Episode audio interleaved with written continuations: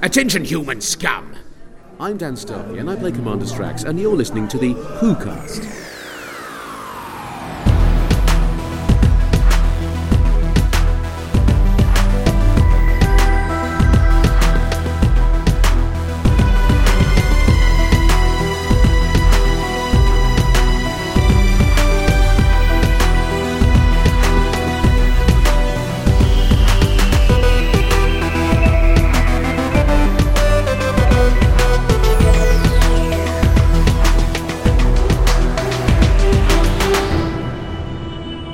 Hallo und herzlich willkommen zu einer weiteren Episode des Deutschen Doktor Podcastes, des WhoCastes. Heute wieder verbunden über die Magie der Technik, diesmal mit der Hauptstadt Berlin. Und da begrüße ich den guten Dominik. Hallo. Ja, hallo, ich grüße dich. Ja, für die Leute, die sich jetzt fragen, Dominik hm, sagt mir nichts. Der könnte euch was sagen, wenn ihr ein paar der deutschen Releases mal genauer angeguckt habt, weil theoretisch findet man deinen Namen in, in jedem der neueren deutschen Releases, äh, an der Ja. einen oder anderen Stelle zumindest. Das könnte man so sagen, ja.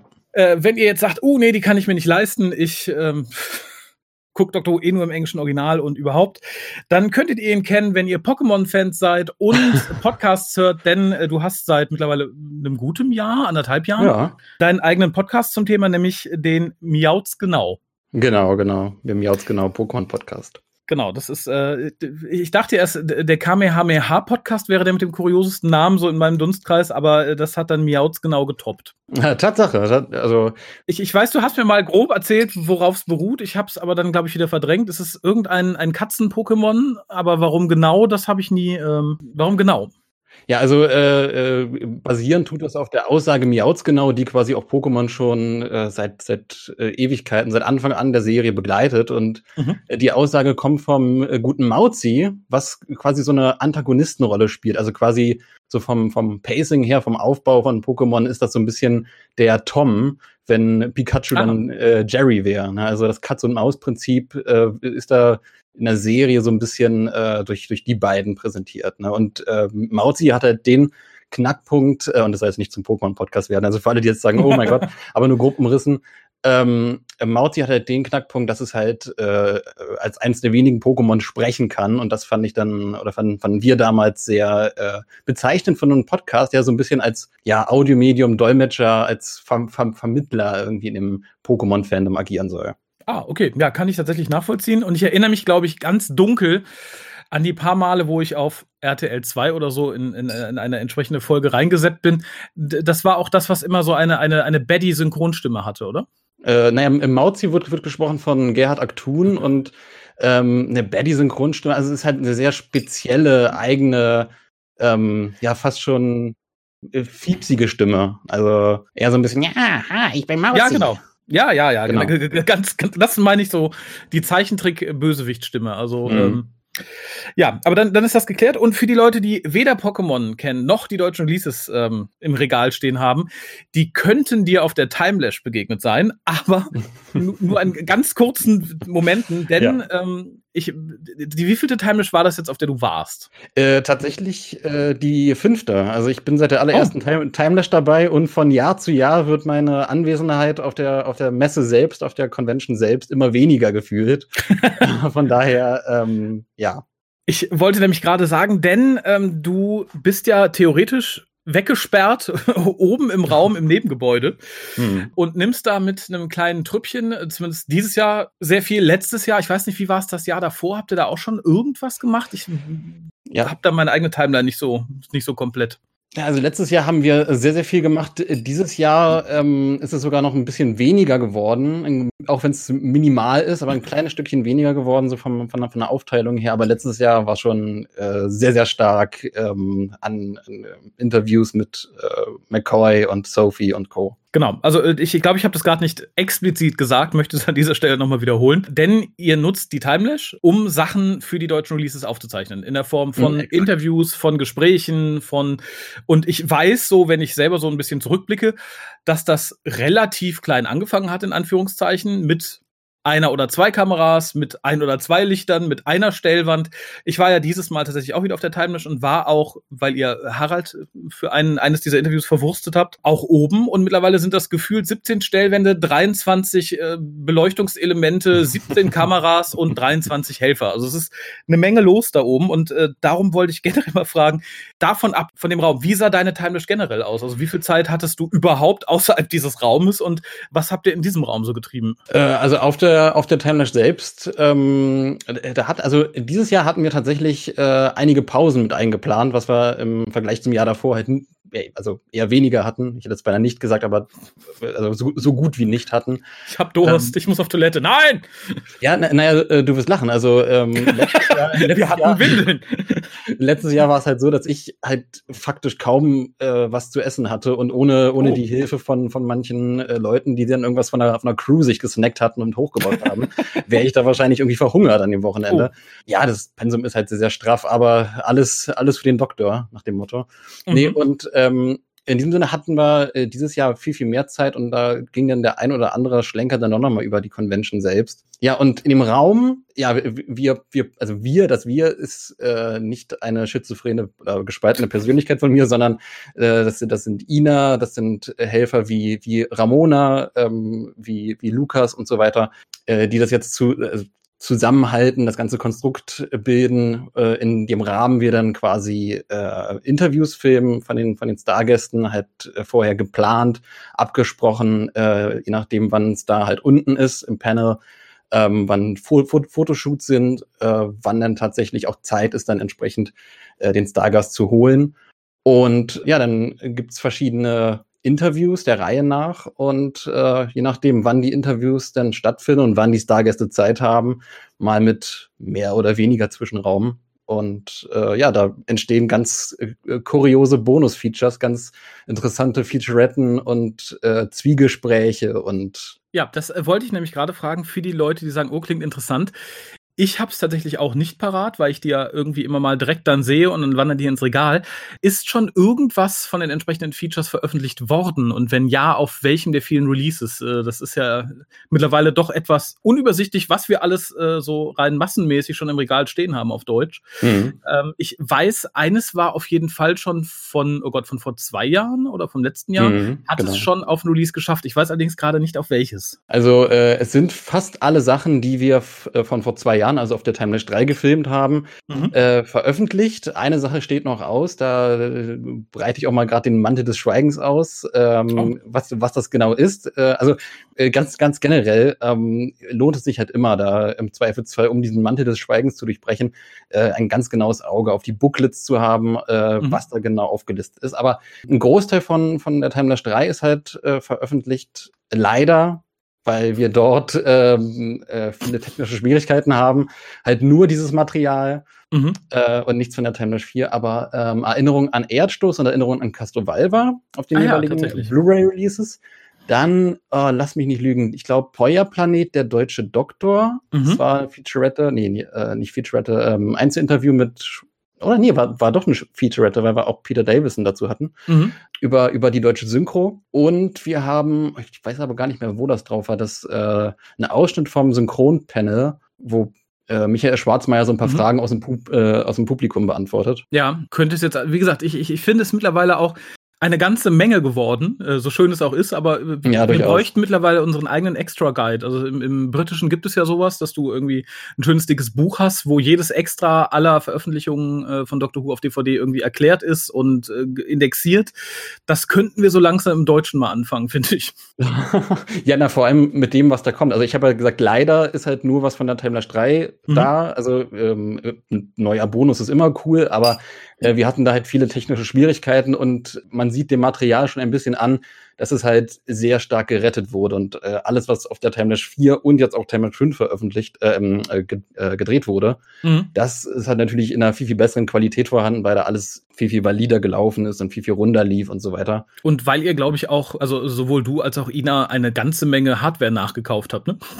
Oh ja, durchaus, durchaus. Also äh, wie, wie gesagt, die, gut, äh, die gute Ina ähm, macht da einen sehr, sehr tollen Job als, ich sag mal, Co-Producerin, als auch als, als, als Organisationsmensch. Also quasi diese, ich will mich da jetzt gar nicht zu sehr selbst in den Vordergrund stellen, sondern äh, die Bonus-Features entstehen auf jeden Fall aus der, aus der Synergie äh, dieses, dieses Teamworks aus, aus Ina und mir. Ina mhm. in einem sehr organisatorischen Rahmen sehr, sehr stark und ich in einem sehr kreativen und technischen Rahmen sehr stark und da ergänzt man sich dann auch sehr gut. Ja, also äh, gerade das Organisatorische habe ich ja gesehen. Das äh, mhm. war ein straffes Programm da oben in der halben Stunde, die ich Harald zugesehen habe, wie er an der Stelle, ich hoffe, ich darf sagen, Matthew Waterhouse äh, interviewt ja. hat im Gespräch. Ja, und wo du sagst, äh, technische Schwierigkeiten, auch da erinnere ich mich ganz dunkel an eine Geschichte.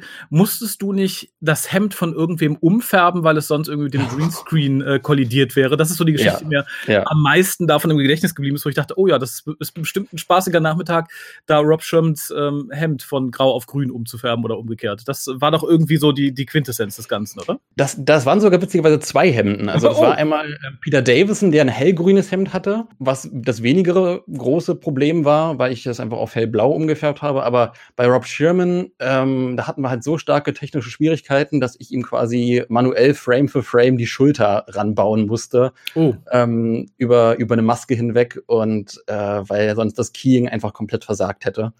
Ähm, und, und, da, und, und nach der Timeless 3 dachten wir uns, okay, haben wir dann irgendwelche Notfallkitte immer parat, um den Stargästen das dann überzustülpen? Von wegen, hey, falls, falls du grün trägst. Zieh bitte diesen Sack über, Dankeschön. Zieh mir den Kartoffelsack über, ja. Deswegen. Okay. Äh, alternativ, äh, ein Ersatz statt Greenscreen den Bluescreen ankarren, äh, ist nicht praktikabel wegen der TARDIS und Co., oder? Ja, ja, also äh, Blautöne und so in Doctor Who sind halt immer so eine Sache. Von daher, ähm, der Greenscreen ist, glaube ich, schon auf lange Sicht das, das Instrument der Wahl. Ganz kurz, ich weiß, du darfst da nicht so viel drüber sagen, aber von den Sachen, die ihr auf dieser Timelash oben in diesem Kämmerchen getrieben habt, äh, was war so, dass du sagst, ach ja, das hat mir persönlich am meisten Spaß gemacht oder das ist so das, wo sich die Leute am meisten darauf freuen können. Also ich habe ja nur das Zwiegespräch zwischen Harald und Matthew Waterhouse gesehen, was ich sehr cool fand, muss ich sagen. Also ich hätte mhm. mir das nicht tatsächlich so locker zum Teil vorgestellt, ähm, mhm. Weil es halt wirklich irgendwie sehr viel mehr kam, als ich gedacht habe. Weil es war dann halt immer irgendwie so eine Frage und ich dachte, Matthew wäre fertig,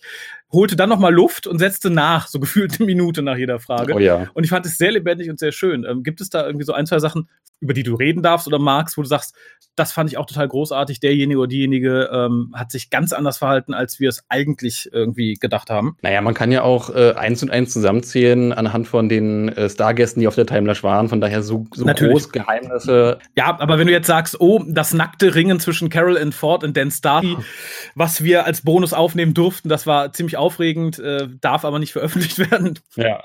ne, das, äh, ja, also. Äh, auf jeden Fall fand ich äh, die komplette Companion-Reihe vom, vom fünften Doktor sehr, sehr spannend. Also mhm. in, in allem, was sie erzählt haben. Äh, Jessica Martin hatten wir auch, Dan Starkey hatten wir halt auch und ähm, es war, es war sehr, sehr spannend irgendwie, was, mit, mit welchem Setting jeder Stargast da quasi in ein Interview reingeht. Also manche haben sich probiert, so ein bisschen in ihre Stereotypenrolle reinzudenken ähm, mhm. Manche sind da komplett rausgegangen und haben quasi als sie selbst geantwortet.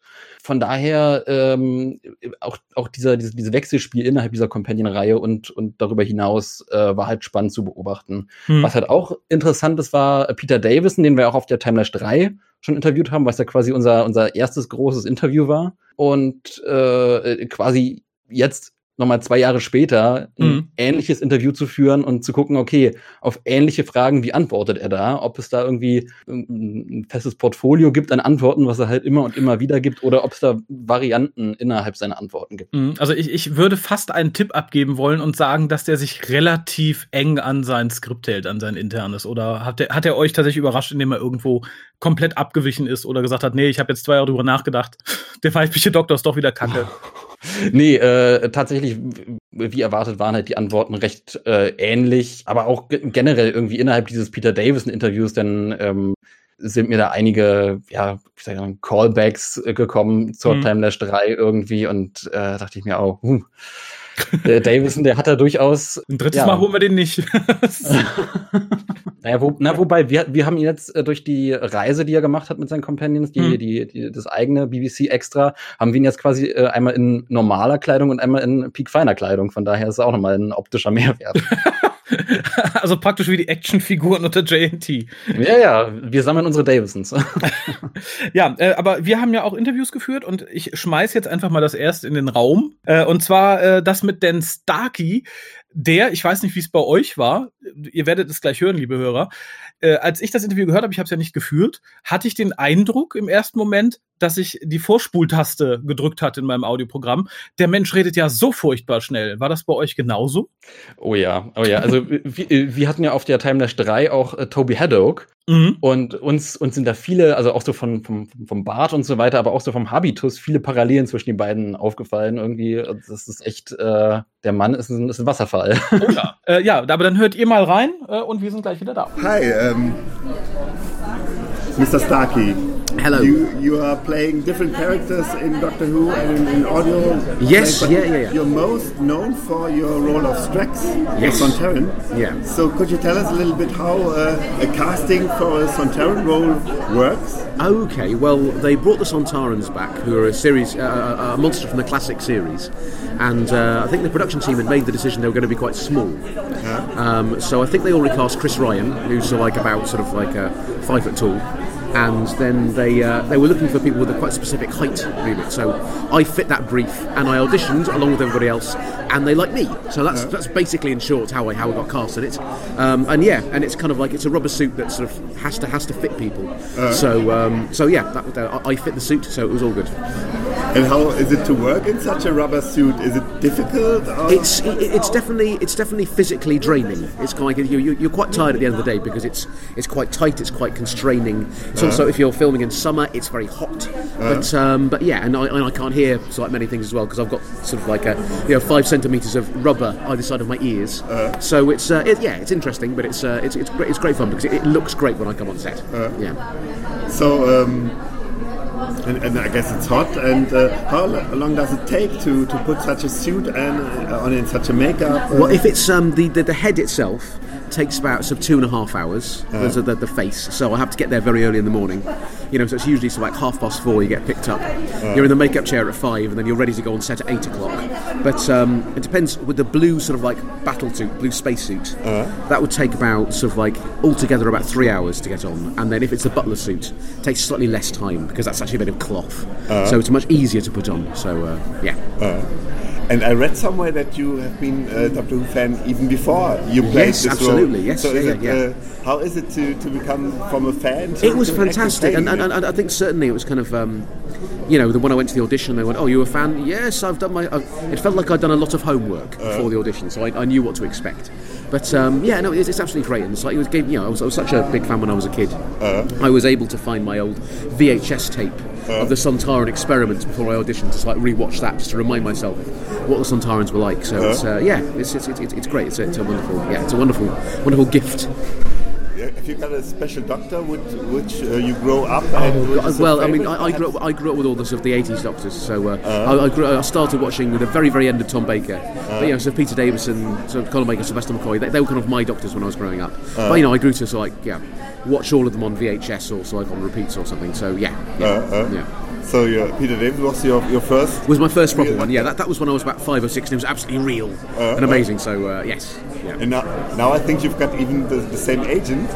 You and Yeah, I, I did have the same agent. Yes, I- I've recently switched swapped agents, but yes, it's, yeah, it's strange how these things how these things go around. Yeah, Oh, very funny, Yes. yeah? yeah, yeah, yeah, absolutely. Strange, strange coincidences. Yes, yeah.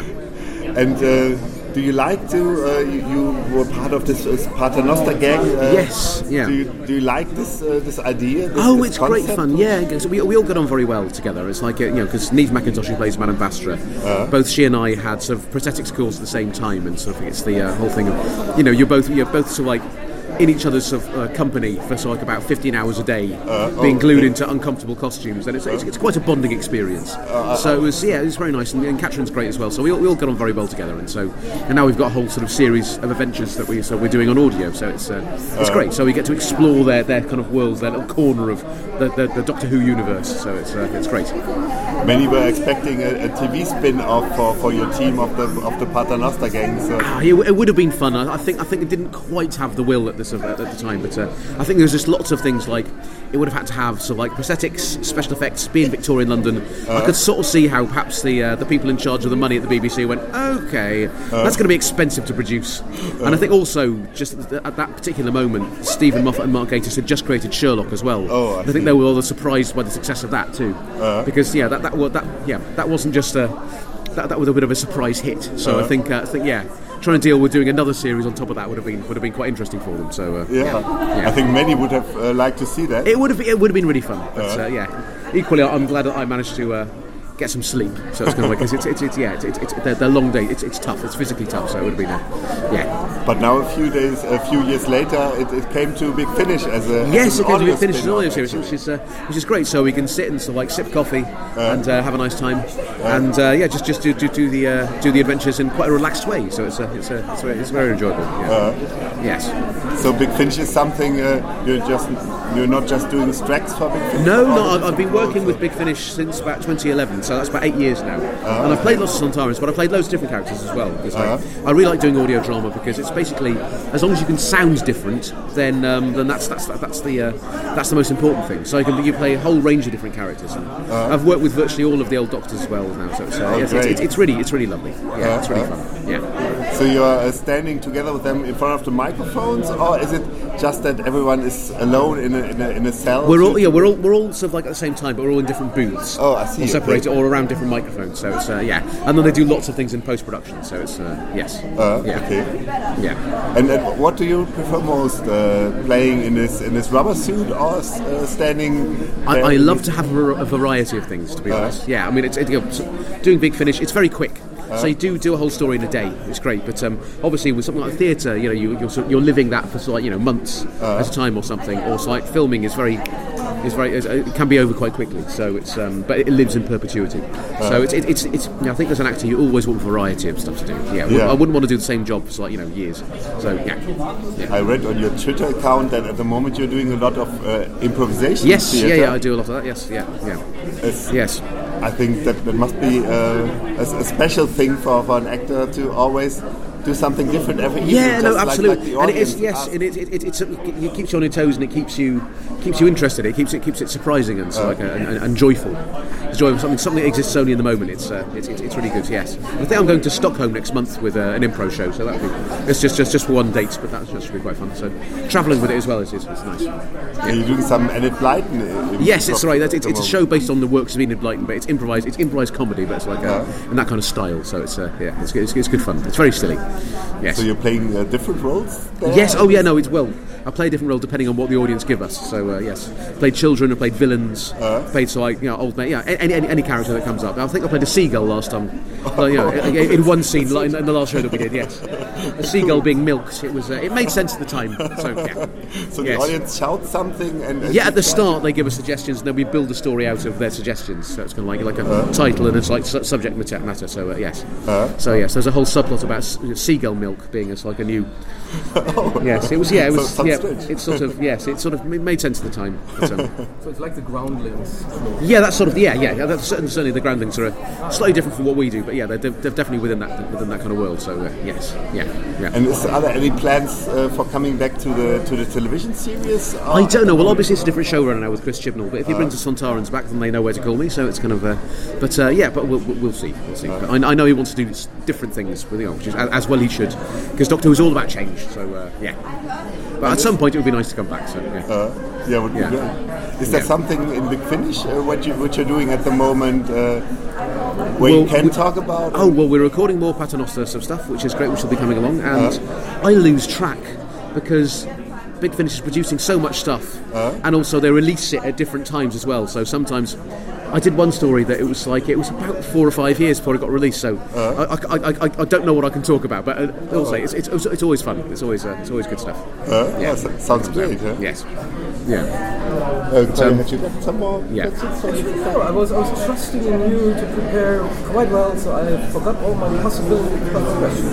Oh, I see. Yeah, I'm, I'm not good at improvising. Yes. Okay, I there we go. No, but, but did, you, did you ask him how he got into acting in the first place? oh yeah, that, that that's That, because that would be quite an interesting question you might ask him.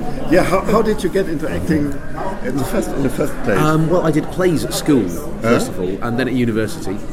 And then after university, I thought, oh, so I go straight to drama school after university. I thought, no, I've been in education for too long. and so I had a normal job for a little while, and I saved up. And then I put myself through drama school when I was in my later 20s.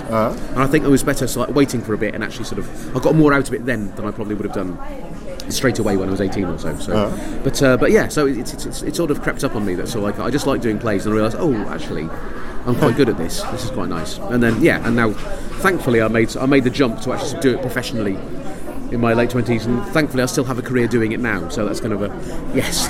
so it's um, yeah, fingers crossed it keeps on going, but uh, we'll see. Yeah. But, but looks good at the moment. Yeah, yeah, no, I hope so. I hope so. It's always, it's always, oh, everyone's always improvising. Everyone's always finding their way. So it's kind of like yes, like life has a way of surprising you. Oh, great. Yes, Yeah, thank you very much. it's a pleasure. Well, No, thank pleasure you. talking to Thank you. you. It's been a lovely time here as a, in Time Lapse. So it's, it's been a great weekend. Ja, wie gesagt, Dan Starkey war generell jemand, der mich wie viele Gäste auf dieser Timeless total überrascht hat, weil ich im Vorfeld ganz andere Sachen erwartet habe. Ich weiß, du hast viele Gäste ja nur oben bei dir äh, in, in dem Raum gehabt, aber auch bei dem, was du von der Timelash gesehen hast, in, inwieweit ging bei dir so die Perzeption vorher und das, was dann wirklich auf der Timelash passiert ist, auseinander? Bei mir war das nämlich ein ganz, ganz, ganz, ganz weiter Unterschied, weil ich dachte, ach ja, die Gäste, mh, interessant, aber jetzt nicht so der Bringer dabei, wird bestimmt ganz gemütlich. Aber einige haben mich wirklich komplett überrascht. Wie, Mhm. wie war das so bei dir? Was hast du im Vorfeld von der Timelash erwartet und was hat sie dir dann tatsächlich gebracht? Hm. Na, äh, die Timelash äh, an sich, ja, er- erwartet äh, habe ich quasi das ähnliche Programm wie zuvor und ich bin dann doch immer wieder überrascht, wie, wie, wie unterschiedlich dann die Timelash Jahr für Jahr nuanciert ist. Hm. ähm, auch, auch durch die Stargäste. Ähm, Dan Starkey selbst, äh, äh, ja, von, von dem habe ich halt auch relativ wenig erwartet, äh, so sein Standard-Strax-Programm und Soundterran und so weiter, aber als er dann äh, in einem Interview ausgeholt hat und groß äh, äh, den, den, den Other zum Beispiel erwähnt hat, der Mhm. quasi eine Kernfigur vom Cartman Masterplan ist und so, da dachte man sich schon, okay, das ist wirklich ein Doctor Who-Fan, das ist wirklich ein Fan, äh, der sich auch tiefer mit der Materie befasst und Hm. ähm, so gab es halt auch immer wieder so kleine Momente von von neben, die wir da hatten, bis hin zu äh, Carol Ann Ford, die wir halt auch äh, als Interview hatten, wo es dann so kleine Nuancen gab und so. Ja, das ist, also da wird halt immer wieder diese Erwartung gebrochen von Hm. dem, was man eigentlich glaubt, was dieser Stargast ist. Ne? Ja. Und was dieser Stargast ähm, äh, auch in Interview-Settings repräsentiert. Ja. Da schließe ich mich gerade bei Carol and Ford total an, weil man da halt im Vorfeld auch gerade aus, aus Großbritannien oft hörte, oh, die ist zickig, die ist schwierig, Genau. ist eine Diva und so. Ähm, äh, zum einen war sie bei uns im Interview, was ich, glaube ich, gleich direkt im Anschluss einfach mal senden werde. Total anders als erwartet und hat sich wirklich auch Zeit genommen. Also sie war selber, glaube ich, nicht so gut beisammen und so. Und ich persönlich bin ja dann am Montagmorgen noch beim Frühstück über den Weg gelaufen.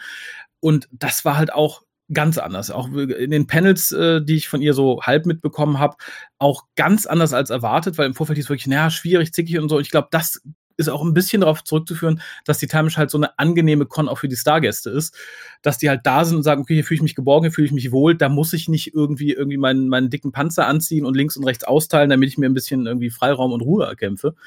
Ich glaube, die fühlen sich einfach wohl und ich finde, das reflektierte sich total an vielen Panels, an den Interviews und ich denke, das wird bei euch oben auch nicht anders gewesen sein. Ich glaube, wenn du da irgendwie durch Genau. eine Comic-Con durchgepeitscht wirst und dann irgendwie noch am Rande ein Interview geben musst oder so, dann gehst du da auch ganz anders dran als auf so einem kleinen, gemütlichen Event.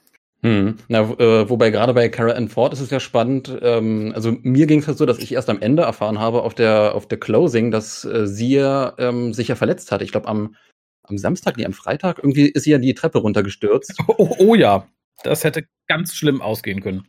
Ja, und äh, äh, äh, also ich habe ihr davon nichts angemerkt. Also sie ist ja, ähm, also der Interviewraum, der ist ja quasi mit einer Treppe, also mit einem äh, Hochgehen auf eine, äh, einer, einer Treppe entlang ver verbunden Mhm. und ähm, bisschen das Gelände verlassen, dann wieder rein in die Tür.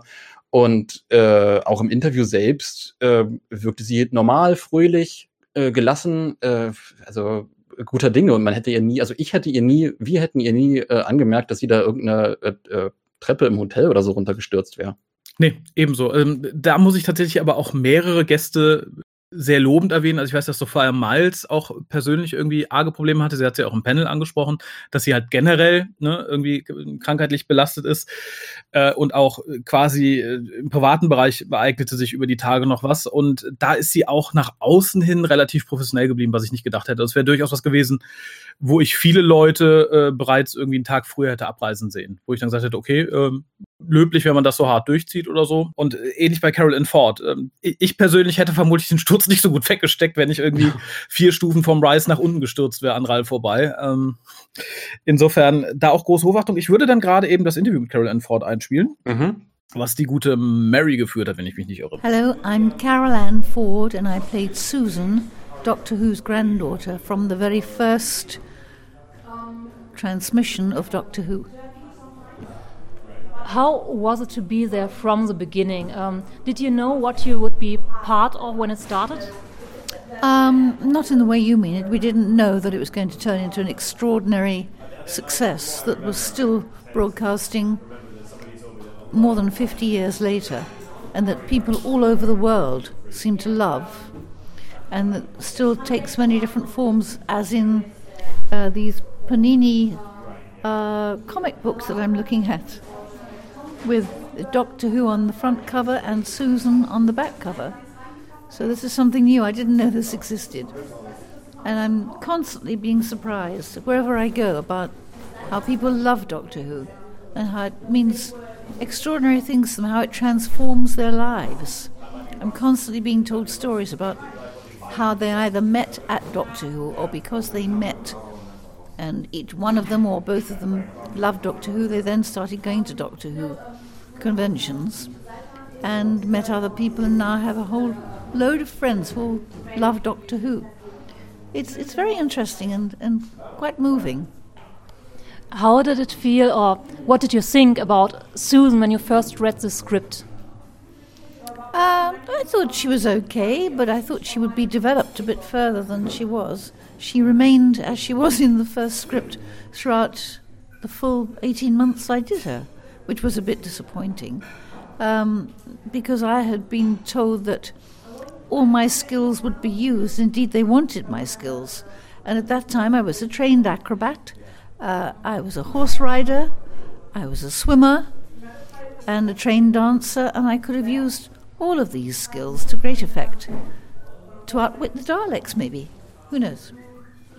Um, I uh, think that your uh, part in uh, Edge of Destruction was um, amazing, and uh, there was perhaps a little bit more of a, yeah, acrobatic skills, at least a little bit fighting in it. I never thought of the acrobatic skills being used in that, but certainly gave a chance for my acting skills to be used.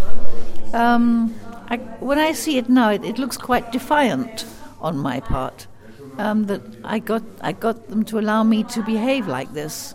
I don't think they were very happy about it. They thought there might be complaints, and there were complaints because children watch this, and children might go and pick up scissors and start murdering people. I mean, it's ridiculous, but you always get this sort of thing. I suppose you have to be careful. But it was wonderful for me to have um, a couple of episodes where I could do some proper acting and not just wander around screaming at monsters and cuddling up to my grandfather saying, What do we do next, grandfather? Uh, in my understanding of my part, she would be telling her grandfather what they should be doing. Uh, she, I was told that she was as able as he was on the controls of the TARDIS, and this was hardly ever shown. Sometimes, but not very often. Um, she she did read the fault locator better than he did, so he quite often asked her to look at the fault locator and find out what was happening. But uh, apart from that, she didn't really get an idea of, of how clever she was and how able she was. She wasn't allowed to be able.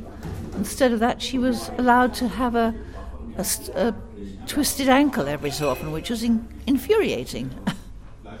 I think that might be in part, um, yeah, depending on the role of women in general. I think that Susan Foreman, if you really look at her uh, and how she started to be in the show, she had a lot of uh, emancipated women, at least in that time. Well, at that time, I'm afraid I wasn't aware of all this. Um, I was just acting a part and trying to get her a bit funkier and a bit more spunk. And I w- I wasn't seeing her as a sort of campaigner for for women, women's lib or anything like that. You know, it's it's it's not something that that entered my head at all. I just acted the part, and I wasn't given enough chance to show that women could do much more than they were giving this particular woman to do. But uh, in one or two things like the Aztecs, um, she was allowed to show that no, she wasn't going to be dictated to as to who she was going to marry and what was going to happen to her. She she showed that she had a lot of spirit, a lot of uh, energy and, and would not allow people to use her. And I was very, very glad about that because I, I, I, didn't like the idea of my character being used in any way. Um, you are the first time uh, to the Timeless in Germany. How do you like it? So far, I like it very much. When I came here, I was very uh, tired and depressed and actually quite ill. Uh, and since being here, I've got to meet some lovely people who are very enthusiastic and they've really buoyed me up and made me feel very much better. um, do you want to add something? Uh, something you want to tell the fans in Germany? Just thank you very much for welcoming me and welcoming the rest of us to your wonderful convention. It's been an absolute pleasure. Thank you very much. Ja, und auch da danke nochmal natürlich an Karen Ford, die das niemals hören wird und natürlich an Mary das Interview geführt hat. Äh, gab es irgendwelche Panels, mal abgesehen von, von unseren, einem, was du gefilmt hast, die du dir aktiv angeguckt hast, wo du tatsächlich, ich, ich sag mal, wie der normale Besucher einfach da gesessen hast und gesagt hast, boah, cool, ja, gucke ich mal an, finde ich total interessant, oder sind die so komplett an dir vorübergegangen? Was ich äh, jedes Jahr schaffe, seit drei Jahren, ist mir die Opening Ceremony äh, anzuschauen und äh, probiere da halt sehr, sehr viel Freude mitzunehmen und wegen, hey, ja, die Stars und äh, los, erzählt mir irgendwas. Das ist eine, äh, eine, eine eine, Opening Ceremony, aber ein bisschen Input, mhm. ähm, weil ich den sonst an anderer Stelle verpa äh, verpasse. Und ansonsten so normale Panels ähm, leider halt nur so Ausschnitten. Also ich muss halt auch immer straff kalkulieren oder wir müssen immer straff kalkulieren, okay, äh, an welcher Stelle geht man jetzt äh, über den Händlerraum, guckt dann nach Angeboten irgendwie, die ja auch auf der Timelash sehr, sehr, sehr verlockend sind, gerade hinsichtlich Big Finish und Co. Oh ja. Ähm, oder äh, geht man da jetzt in Panel? Oder nutzt man die Zeit, um halt einfach mit einer Person zu reden, äh, in einem Setting, wo man die Person halt normalerweise nicht sieht, also auch generell mhm. persönlich. Man sieht ja auch viele Leute halt eher online. Von daher die Panels selbst eher nur in Streifzügen, in Streiflichtern äh, mhm. hier und da mal reingeschnappt. Aber ansonsten groß, groß jetzt ein Panels mir voll, voll gegeben habe ich nicht. Okay, ja, kann ich, kann ich vollkommen verstehen. Es ist ja mittlerweile auch, was heißt mittlerweile? Es war schon immer so für den harten Kern, aber ich glaube, selbst für die, die mit dem, mit dem Fandom nicht so eng verwoben sind, ist es ja mittlerweile, wenn man regelmäßig auf die Con geht, auch tatsächlich eher so ein Treffen von Bekannten und Freunden, die man halt unter Umständen ja gar nicht mehr gesehen hat. Mhm. Geht mir da auch relativ ähnlich. Also, wenn ich dann die Wahl habe, irgendwie draußen lieber irgendwie eine halbe Stunde mit ihm zu quatschen oder mich in den Panelraum zu setzen, ist es in der Regel dann auch eher das draußen quatschen, als mich dann in den Panelraum zu setzen. Wenn du viele, viele Wünsche frei hättest für die nächste Con, insofern der Rahmen es zulässt, dass du auch ähm, die Filmerei oben mal ein bisschen beiseite lassen könntest. Ich nehme mal an, ihr werdet ein ähnlich straffes Programm äh, haben wie auch dieses Jahr, aber mhm. in den Pausen dazwischen, was würdest du dir für dich persönlich für die Con wünschen? Mal ganz davon ab, dass du sagst, okay, es wäre cool, wenn wir den irgendwie für ein Interview kriegen könnten oder so. Kannst natürlich auch gerne nachschieben, aber so für dich persönlich, dass du sagst, nee, da würde ich mich in den Panelraum setzen, da würde ich mich auch für ein Foto anstellen oder so. Oder das fände ich generell für die Timelash mal super. Gibt es da irgendwelche Sachen, wo du sagst, so, das wäre so mein, mein Herzenswunsch? Ja gut, also bei äh, den beiden Punkten, das wäre für, für mich persönlich toll und bei, mhm. ja, das, das ist ja für die Timelash großartig, das, da gehen teilweise auch Welten auseinander. Also, dass ich mich sehr, sehr rüber freuen würde, wenn einen Lawrence Miles auf die Timelash bekommt. äh, Danach war der Saal leer. Er hat alle beleidigt, ja. alle sind nach Hause gefahren. Ja, ja, äh, aber, aber ich, ich bin da und jubel. Mhm. Nee, aber äh, ganz generell würde ich mir, glaube ich, für die Timelash mehr ähm, Abwechslung wünschen. Also in den vorherigen Jahren war es ja so, dass man gut geguckt hat, okay, dass dieses ja, dieses Verhältnis zwischen vor der Kamera und hinter der Kamera ähm, durchaus gewahrt bleibt, dass man einen Regisseur hat, dass man äh, jemanden äh, aus Big Finish, der halt wirklich nur in Big Finish mitspricht oder mitspielt, äh, da hat. Ähm, und dieses Jahr war halt schon sehr, sehr ich sag mal, schauspielerlastig, also neben der mhm. Prägung des fünften Doktors, was ja auch durchaus seinen Reiz hat, da so ein Paket zu schnüren, ähm, was man ja auch vorher gemacht hat, irgendwie mit äh, dem siebten Doktor auf der Timelash 4. Ja. Äh, aber trotzdem wirkt es vorher ein bisschen durchmischter und ein bisschen, da war ein bisschen mehr äh, ja, Variierbarkeit drin, auch in der, in der Zielgruppenführung. Ich glaube, dass mhm. viele Leute, die nicht unbedingt was mit den äh, Themen, also äh, fünfter Doktor ähm, vor der Kamera äh, anfangen konnten, dass die halt ja, schon eher gedacht haben, ah, lohnt sich jetzt ein Timelash-Ticket? Äh, hm, schwierig. Ja. Von daher, ich glaube, ich glaube, wenn man sich breiter aufstellt und dann äh, ja, ein Regisseur. Hier, ähm, äh, es war ja auch, äh, war, war nicht Gareth Roberts irgendwann mal angekündigt? Äh, der war nicht nur angekündigt, äh, der war angekündigt und sollte auch kommen, aber der hat ja in letzter äh, Minute abgesagt und mittlerweile ist er ja quasi auch eine Persona non grata, könnte halt hm. zusammen mit Lawrence Miles einfach mal ein Panel halten und mit dem netten Herrn, dessen Namen ich vergesse, der bei Big Finish äh, den, den Master neben Hartnells hm. Doktor gespielt hat.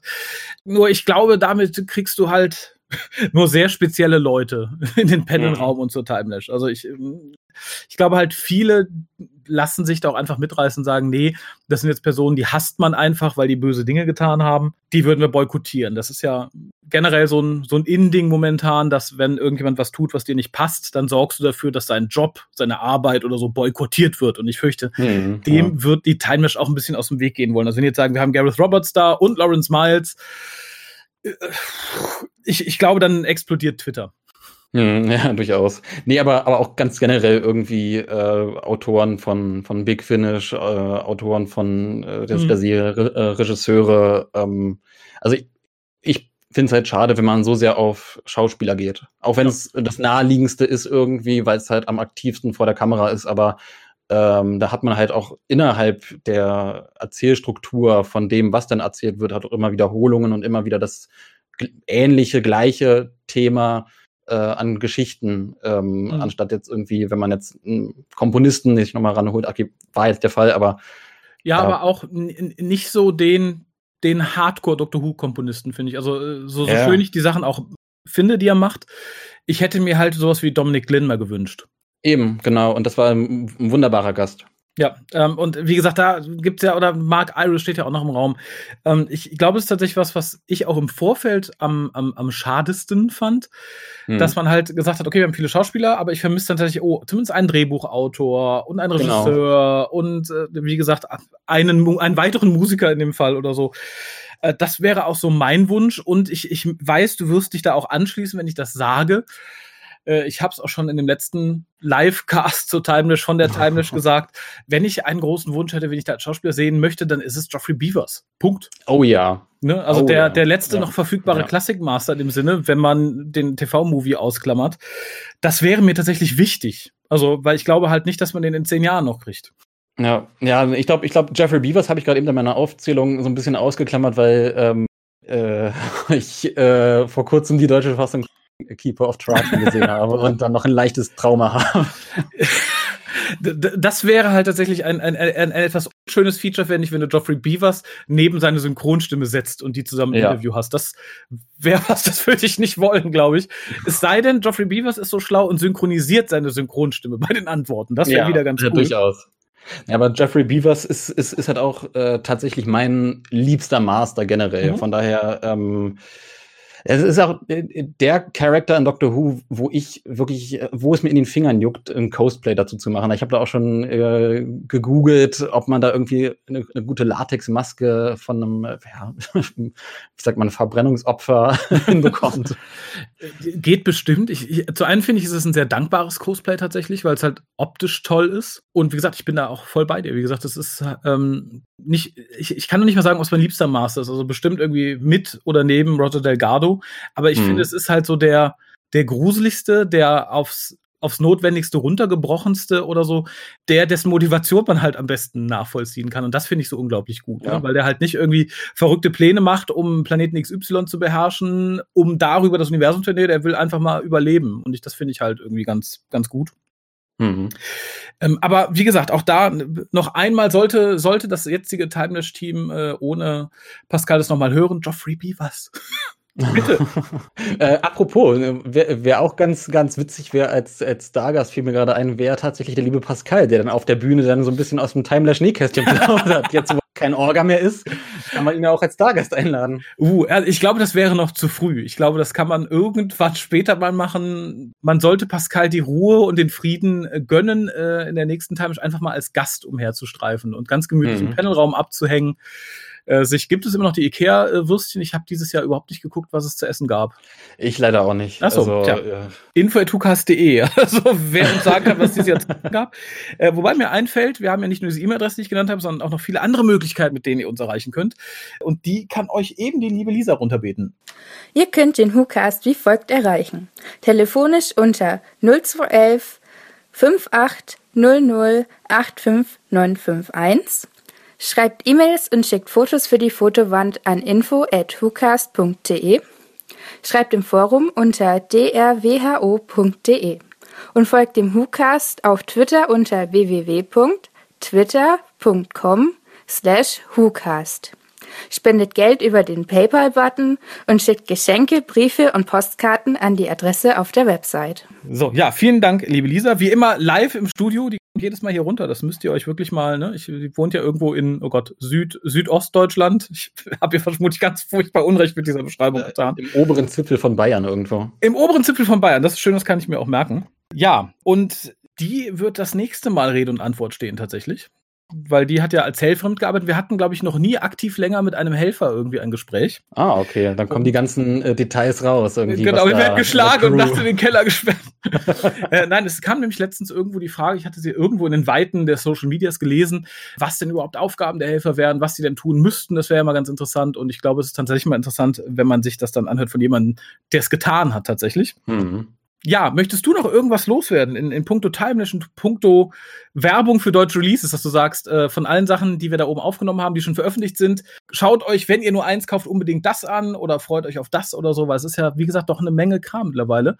Ähm, und Mhm, an all genau. die fleißigen Leute da draußen, es gibt ja, na, so, so fleißig ist das Fandom nicht mehr, muss man sagen, bis auf den harten Kern, aber äh, es gibt ja Leute, die sammeln gerne und dokumentieren gerne. Ähm, wenn jemand mal aufschreiben möchte, was an exklusiv deutschen Extras auf den deutschen Releases ist in einer Liste, das wäre sehr gut. Da würden sich, glaube ich, sehr viele Leute drüber freuen. Ja, du, äh, durchaus. Vor allem, wir haben ja auch äh, einige kleine Easter Eggs und so noch weiter verstreut. Eben. Deswegen, also das, das wäre durchaus interessant. Ja, aber äh, gäbe es irgendwas, wo du sagst, so, wenn ihr jetzt, äh, keine Ahnung, euer Nikolausgeld ausgebt nächsten Monat, dann gebt es dafür aus, weil da ist wirklich was Cooles drauf. Ja, die beiden ähm, äh, Blu-rays, also Castro Valva und Erdstoß, äh, da sind halt die beiden Erinnerungen drauf. Ansonsten, ähm, ja, halt äh, Feuerplanet, die DVD vom Feuerplanet. Also das ist quasi das, Mhm. ist das Trio, was, wo ich sagen würde, das wäre das Go-To. Worauf sich die Fans von ex exklusiven deutschen Bonus-Features auch freuen könnten, wäre, Mhm. äh, wenn ich mal so einen kleinen Blick in die Pandastorm Kristallkugel werfen darf, in die pandaförmige. Kristallkugel. Da- Das Schlimme ist, das möchte ich ganz kurz sagen, du bist ja auch mitverantwortlich für die TARDIS Information Systems. Hm. Ähm, und als du gerade sagtest, wenn ich in die Kristallkugel von Pandastorm gucken dürfte, dann sah ich tatsächlich Daves gezeichneten Panda mit einer Kristallkugel in der Hand. So sehr hat sich das zumindest bei mir mittlerweile in Anführungszeichen äh, festgefressen, wie Mhm. sehr das optisch irgendwie dargestellt ist. Ne? Also gerade irgendwie dieses, der, der Pandastorm Panda Ja, der, äh, äh, ist eine Ikone. Das ist großartig. Und das ist auch, auch eine Sache tatsächlich, ähm, da springe ich nochmal zurück. Du, du, hast ja von gefragt, irgendwie, welche Panels äh, mir besonders im Gedächtnis geblieben sind, aber Ja. mir ist tatsächlich auch im Gedächtnis geblieben, das, was zwischen, zwischen Guest Stars und der Closing Ceremony, da gab es einen kleinen 15-Minuten-Gap und da äh, ist dann quasi Dennis mit einem Video, was wir äh, pro- produziert haben, äh, anlässlich des 30-jährigen Jubiläums, ähm, in der Reihe äh, TARDIS Information System Video reingegrätscht. Mhm. Und ähm, das war, das war auch ein uriges Gefühl, weil da saß ich tatsächlich im Publikum und dieses Video äh, zu sehen, das war äh, genial. Also das wird auch für den, der sagt, oh, TARDIS Information System Video zum äh, 30. Ju- Ju- Jubiläum, klingt interessant, klingt spannend, das wird auf Mhm. äh, Logopolis, meine ich, veröffentlicht Ja. werden. Von daher, wer sagt, oh Gott, das habe ich jetzt ver äh, verpasst, kann da noch mal groß zuschlagen und so ein bisschen, ja, die 30 Jahre Legacy in Deutschland des Doktors genießen. Ansonsten, ähm, ja, Pandastorm Kristallkugel. Mhm. Es, es, es ist aktuell und das liegt bei mir noch auf dem Schnitttisch, aber ist es kom komplett abgedreht. Eine große, und damit meine ich wirklich sehr große, vier, nee, drei Teile, a 40 Minuten, Hui. äh, Reportage zum Thema, wie entsteht eigentlich die deutsche Doctor Who Synchro in, in der Pipeline. Sehr cool. Es ist, es ist ein riesengroßes Projekt, wo man wirklich, wirklich, wirklich von, von Episode zu Episode springt und da quasi je nach Episode dann verschiedene Produktionsschritte äh, abläuft, vom Lizenzkauf bis hin zu äh, ja, im Synchronstudio selbst, welche Workflows braucht man da, bis dann wirklich zum physischen, haptischen Produkt. Also da kann ich dann auch noch mal äh, mit dem erhobenen Finger sagen, Leute, Leute, guckt euch die Booklets an, guckt die Releases, ja, die, die Auflistung in den Releases an, Mhm. was da äh, an genialen Dingen äh, aufgelistet ist, weil äh, das, das ist halt wirklich ein riesengroßer Koloss. Und es ist, ja, Ja. also ich, ich bin, ich bin sehr gespannt tatsächlich. Also da freue ich mich auch drauf, seit ich weiß, dass ihr da wart, um zu drehen an diversen Drehorten. Ja. Und fieber dem auch sehr entgegen. Das werden wir natürlich nochmal gesondert, äh, wenn bekannt ist, wann die Releases erscheinen, auf die das dann draufkommt, nochmal im Cast erwähnen und breit treten. Weil mhm. das ist tatsächlich, glaube ich, auch ähm, in der heutigen Zeit sehr, sehr ungewöhnlich. Interviews und so kann man immer sagen, ja, gut, ne, kriegt man auch im Englischen oder so. Aber es war damals in der Zeit, Dinosaurier die Welt bevölkerten und DVDs noch relativ neu waren, war es relativ häufig Usus, dass die deutschen äh, Verlage von entsprechend auch englischen DVDs oder amerikanischen DVDs eigenes Bonusmaterial beisteuerten. Das ist ja in den letzten gefühlt 10 Jahren, 15 Jahren komplett verschwunden. Das gibt's ja gar ja, nicht leider. mehr. Ich weiß nicht, ob es ein lizenzrechtliches Problem ist, ob man sich die Mühe nicht mehr macht. Ähm, aber ich denke mit Freude unter anderem, glaube ich, an die deutsche DVD zu ähm, Saving Grace, also Grasgeflüster, mhm. und an die deutsche Version von Man in Black. Um da nochmal den, den Kreis zu Dr. Who zu schließen, äh, bei der deutschen Version von Man in Black gibt es ein kleines Extra, in dem unter anderem äh, Kai Taschner mitspielt was halt ah. extra dafür gedreht wurde. Insofern finde ich es doppelt faszinierend, dass wir mit nicht nur deutsche Releases hier haben, sondern dass man da auch quasi eine alte Tradition wieder aufgreift und eigenes Bonusmaterial produziert. Und ich weiß ja auch ungefähr, was ihr da oben macht, in der Qualität, die halt auch dem Original Team, sprich der BBC, in nichts nachsteht. Da braucht man sich, glaube ich, mittlerweile auch nichts vormachen. Ähm, die Interviews ähm, sind nicht, nicht schlechter, bei weitem nicht schlechter, äh, als das, was die BBC aktuell und in den letzten Jahren irgendwie zusammengesucht hat. Na, naja, wir geben uns auf jeden Fall Mühe. Also wir haben natürlich nicht das große Equipment wie jetzt eine BBC. Also äh, für die Leute, die ja, äh, unter anderem ich halt auch, die da äh, vor dem Hotel spät abends rumgelungert sind und äh, auf die Ankunft von Davis und Co. gewartet haben, um dann übermüdet äh, zu jubeln. Ähm, die haben ja gesehen, was, was da irgendwie an Geschützen aufgefahren wird und so weiter. Ja. Wobei das halt auch immer ein auf, auf der Kehrseite, um mein Argument selbst zu entkräftigen, ein Trugschluss ist, weil äh, inzwischen große Kameras sagen halt nicht immer auch bessere Qualität aus. Ja. Ähm, oft, oft bauen viele Filmmaker auch ihre Kameras künstlich groß mit Teilen, die sie eigentlich gar nicht brauchen, nur um mehr Eindruck zu schinden, weil das kleinere Body eigentlich auch eine gute Qualität leistet. Aber ja, letzten Endes, wir geben uns viel Mühe, um eine gute, einen guten Bonus zu produzieren, der, der halt auch Spaß macht zu schauen und der halt auch ein Mehrwert ist für das deutsche Produkt. Und halt auch den Neulingen, die halt sagen, oh, ich bin jetzt gerade nicht so tief in der Materie Dr. Who drin und entdecke gerade die Classics für mich, auch noch so ein bisschen äh, was an die Hand geben und sagen, hey, daran kannst du dich orientieren, das ist die Narrative, das ist so ein bisschen Background. Also jetzt im Fall von den TARDIS Information System Videos. Ne? Das ist, mhm. äh, äh, wie, wie gesagt, also äh, David Schuster, ähm, der fertigt tolle Zeichnungen an, äh, du schreibst tolle Texte und sprichst es wunderbar ein. Und, und das, das äh, 3D-Rendering von der TARDIS, davon will ich gar nicht erst anfangen. Also das ist, das sind wirklich fantastische, fantastische Skills, die da quasi in dieser Liebe zum, zum Fandom, zum, zur, zur Serie irgendwie zusammenkommen. Und das ist äh, auch irgendwie das, was die Bonus-Features antreibt. Ja, das, das sind tatsächlich schöne Schlussworte und äh, vor allem ein schönes äh, Resümee, was Releases angeht, die, die ich auch noch mal allen Leuten hier ans Herz le also legen möchte, weil es halt wirklich, wirklich tolle Sachen sind. Insofern bedanke ich mich ganz herzlich bei dir für ja, den schönen Cast, danke. für die Informationen und ja, ich sag euch allen Danke fürs Zuhören. Bis zum nächsten Mal. Ich hoffe in ungefähr einer Woche. Bis dann. Ciao.